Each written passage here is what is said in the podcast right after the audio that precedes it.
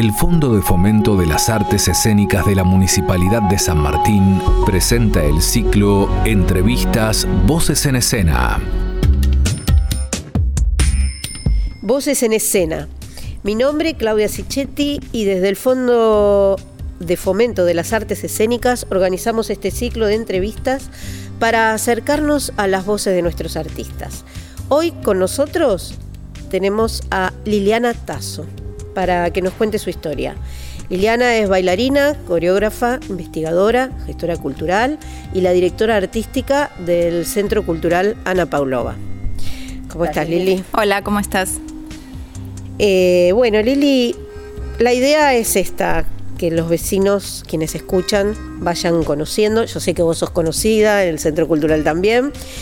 Pero bueno, que nos cuentes algo más sobre vos y una de las cosas que, pensaba es ¿Cómo llegás a la danza? Bueno, tengo una anécdota que, que, es muy linda. Me acuerdo, me acuerdo de la imagen mía siendo muy pequeña, tenía cuatro o cinco años y estaba sentada frente a esos televisores blanco y negro de aquella época, de los años 70 y pico y mm, por casualidad vi em, a una bailarina que era Liliana Belfiore y bueno, y pasaron un, fragmento de algo que estaba bailando y claro, yo hasta esa edad nunca había visto nada de ballet y quedé fascinada al punto tal que empecé a insistirle a mi mamá que quería hacer eso, que no sabía ni cómo se llamaba. Y bueno, entonces eh, mi mamá buscando así encontró en el barrio una academia de barrio y empecé a hacer clases. Eh, fascinada desde el primer momento, esa sensación que uno tiene cuando empieza algo que, que, le toca una fibra, ¿no? Y que es eso. Bueno, después me hablaron de Maya Pavlova, que era una bailarina, una, sí, una maestra que tenía una escuela muy importante de ballet en el Instituto Ballester. Eh, me llevaron y empecé a estudiar con ella.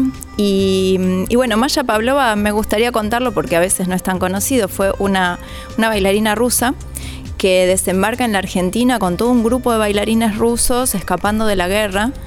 Y, mm, y ella elige radicarse en esta zona, ¿no? Hace su primera escuela en Villa de Lina y después hace su segunda escuela ahí en, en Ballester.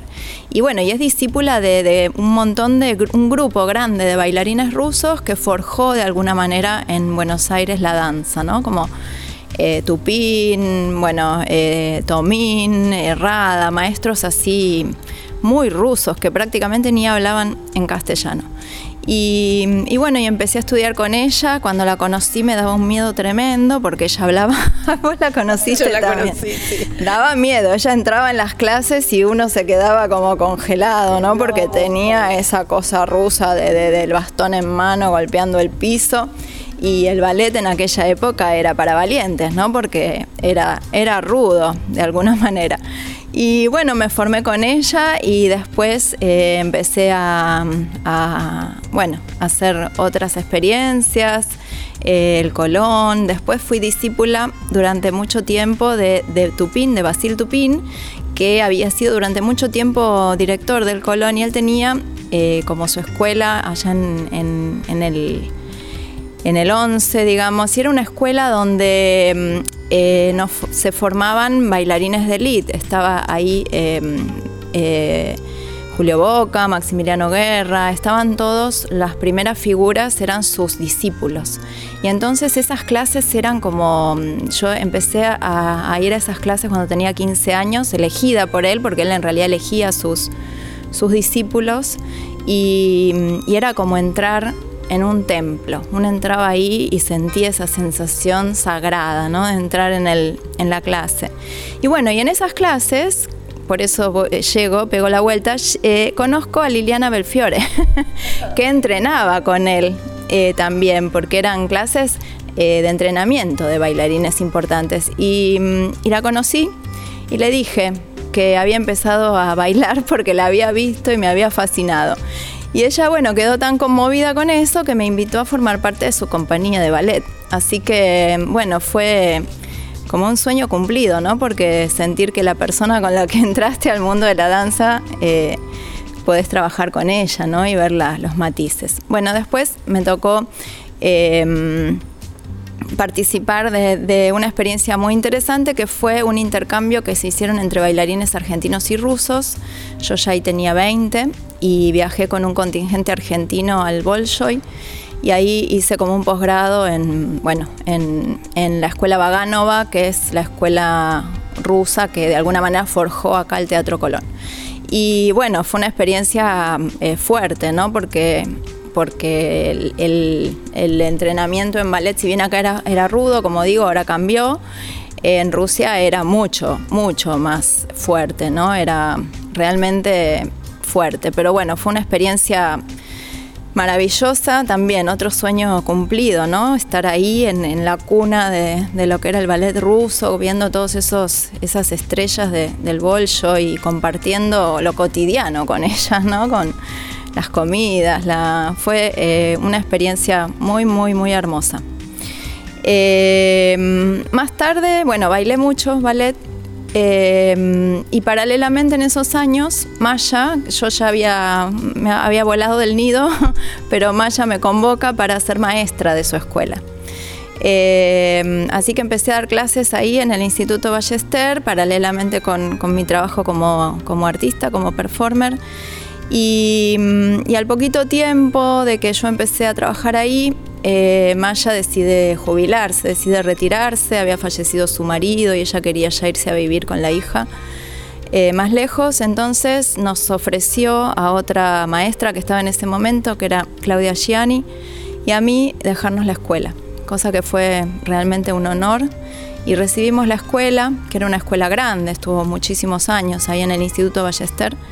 Eh, y bueno, y nos dio ganas de salir del instituto eh, porque bueno, el instituto tenía como cierta, cierto margen, cierta, cierto límite. Y queríamos bueno, tener un estudio donde pudiéramos tener muchas más horas de ensayo y poder también montar espectáculos sin esa restricción, así que bueno, nos animamos a alquilar un espacio que fue el espacio de la calle mm, eh, Pacífico Rodríguez y empezamos a trabajar ahí muy bien, armamos la escuela con, bueno, ese alumnado que fue heredado de alguna manera, pero fue creciendo y al poquito tiempo descubrimos que ese lugar eh, había sido el primer atelier de Seferino Carnacini. Lo, lo, descubrimos de casualidad porque encontramos en un ático que había que nunca habíamos subido, entramos y encontramos restos de pintura y nos empezamos a averiguar y bueno, y después conocimos a la familia que vivía donde ahora es el Museo Carnacini, que es a la vuelta.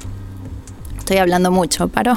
No, está bien. Estaba pensando, no, iba a aclarar que Carnacini, bueno, es un artista visual de acá de Villa Ballester, que fue importante y que, bueno, ahora está el Museo Carnacini, ¿no? Eh, no, yo te, te escuchaba y pensaba, vos dijiste, yo ya había levantado vuelo, y sin embargo, más allá de que Maya te convocó y volviste, te arriesgaste a apostar al territorio, porque, bueno, yo que te conozco sé que tenés tu vida artística, pero seguís apostando acá al territorio con tu sala, con tu centro cultural. Eh, es una decisión importante. Sí, fue una decisión de la que a veces me arrepentí, pero sigo en el territorio. Bueno, muchas veces me fui, la verdad que muchas veces me fui y siempre quise volver. Em, bueno, eh, después de que, de que abrió la escuela, era una escuela de ballet simplemente una escuela de ballet. Eh, Claudia Gianni decide tomar otro rumbo, se fue a vivir a España, así que quedé yo sola con la escuela y al poquito tiempo eh, conocí al que fue después mi marido y él, eh, él estudiaba ingeniería, nada que ver, pero estudiaba en el Rojas improvisación con Mosquito Sancineto, los jam de improvisación, y, hacía eso.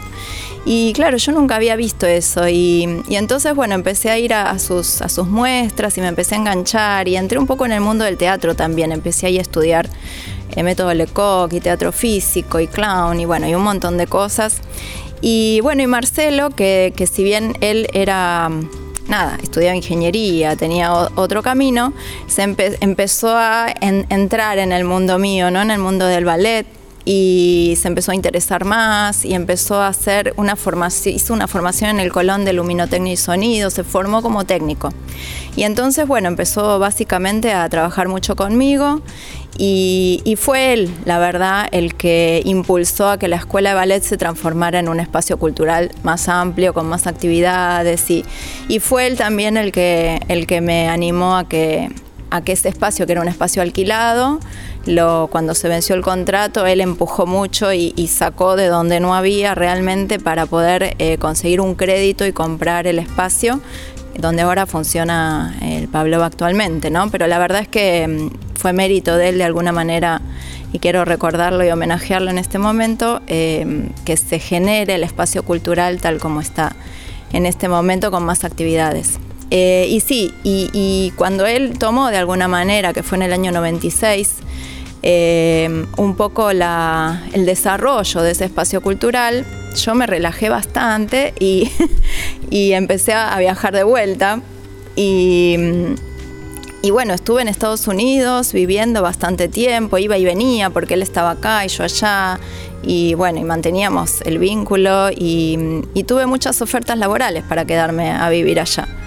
Eh, ahí en Estados Unidos yo hice la formación en, hice no, hice sí, un posgrado en una universidad primero en danza contemporánea y nuevas técnicas de, danza.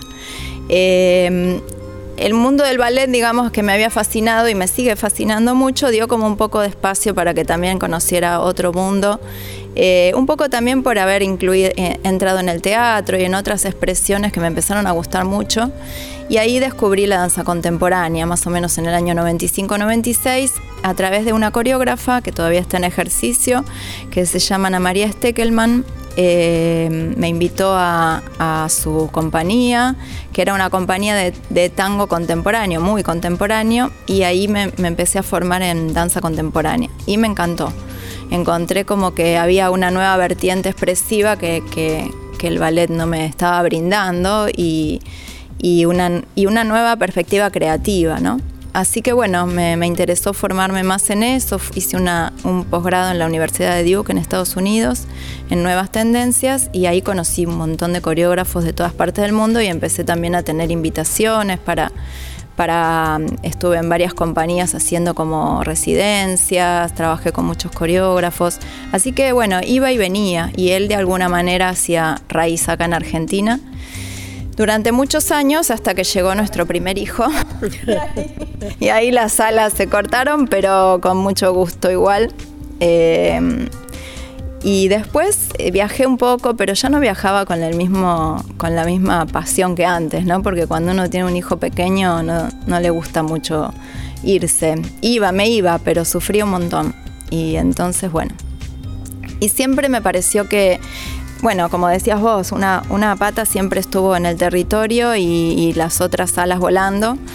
Trabajé mucho en Cava, de hecho Marcelo era más el que, el que hacía funcionar el centro cultural y, y yo solamente daba mis clases y tenía los ensayos de mi compañía y trabajaba mucho en Cava, daba mis clases en Cava eh, bueno, después la vida cambió.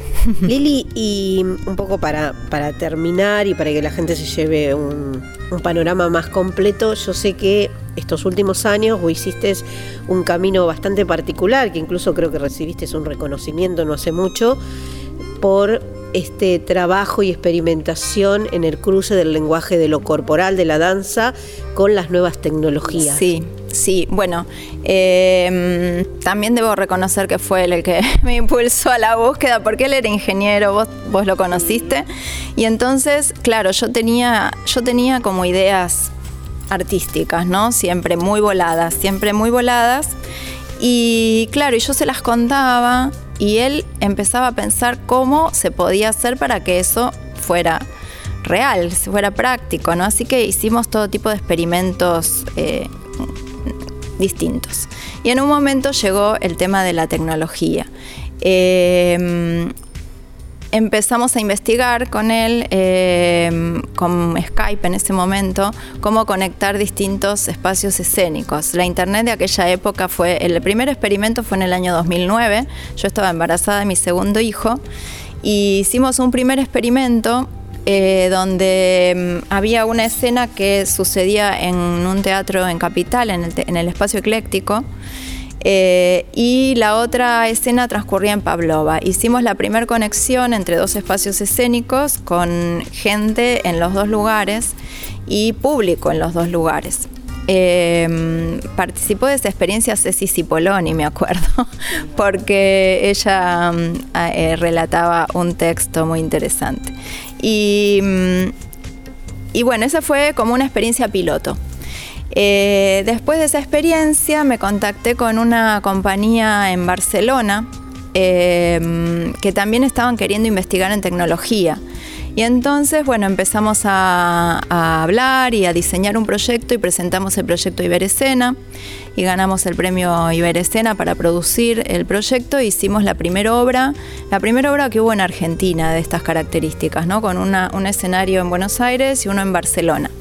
En ese proyecto participó Laura Figueiras, Luz, Anita y toda gente que se había formado en Pavlova en realidad. Y mm, y bueno, fue la primera experiencia argentina, donde lo hicimos en el Centro Cultural de la Cooperación, en Cava, y en un teatro en Barcelona, y bueno, con público en los dos lugares. Las escenas eran como dos obras completamente distintas, pero como que imágenes de una entraba en la nuestra y nuestras imágenes entraban en la obra de ellas, y después los públicos también se cruzaban, cosa que ahora parece de lo más normal, pero en ese momento era bastante raro porque era el año 2012. Y bueno, fue la primera experiencia. Después hubo varias otras experiencias. Después gané el premio Goethe para hacer una experiencia con unos coreógrafos eh, alemanes, que lo hicimos con la compañía de danza de la UNA en el Teatro 25 de Mayo acá y bueno, y en un teatro de Berlín. Después yo viajé a Berlín y estuvimos replicando la experiencia allá en distintas ciudades.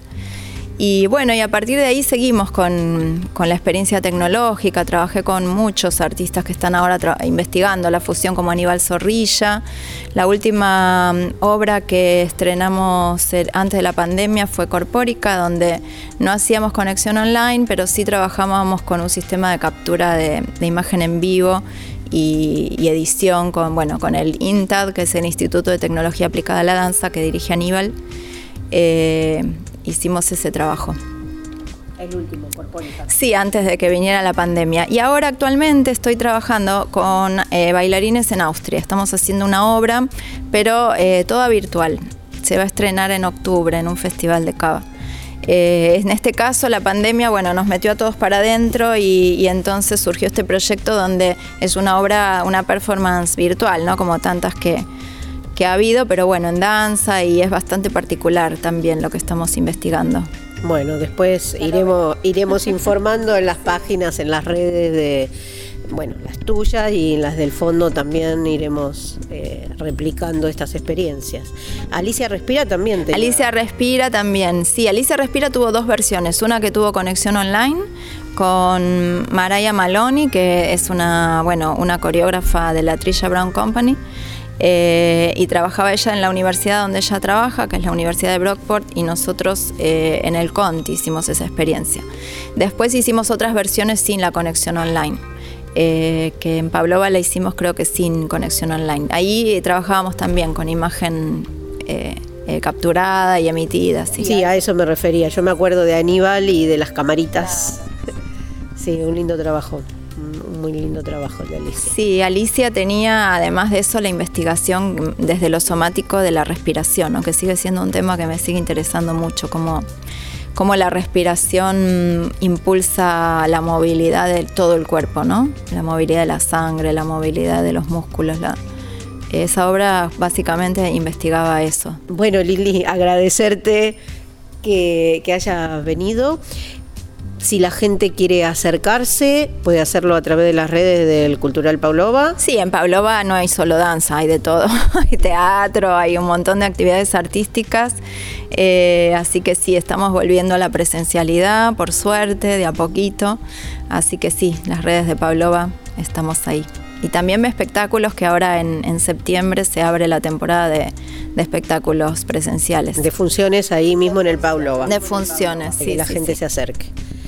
Bueno, gracias, gracias por esta visita y por contarnos un poco tu historia. Yo conocía un montón, pero toda esa primer parte de, esa nena que se encontró con Liliana Belfiore ah, no la conocía. Y además agradecerte que hayas traído la historia de, de Maya.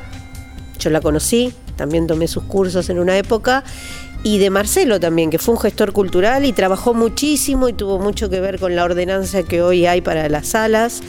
Eh, entonces, eh, este ciclo se llama Voces en Escena. Eh, para conocer las voces de los artistas y a través de tu voz conocimos la historia de dos personas que hoy no nos acompañan, pero sí son parte de, de, Sí, forjaron de alguna manera la historia que hoy estamos teniendo, ¿no? Que está tan interesante la historia actual de San Martín, creo que ha desplegado mucho y que todas estas cosas son fundantes, ¿no? Exacto, y que, y que la gente joven los conozca, aunque sea a través de las voces de los que, bueno, tuvimos la oportunidad de cruzarnos con ellos.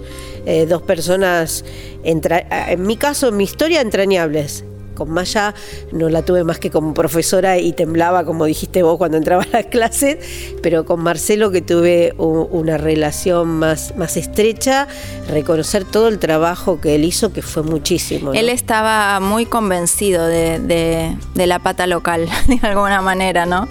Él estaba mm, convencido de que la cultura había que descentralizarla que como que en Buenos Aires están todos apretados y concentrados y la riqueza de la cultura merece que uno la vaya irradiando hacia, hacia todos lados. Eh, gracias por tu visita y nos despedimos hasta una próxima entrevista con una nueva historia, una nueva voz, voces en escena. Hasta la próxima. Presentó Municipalidad de San Martín, Estado presente.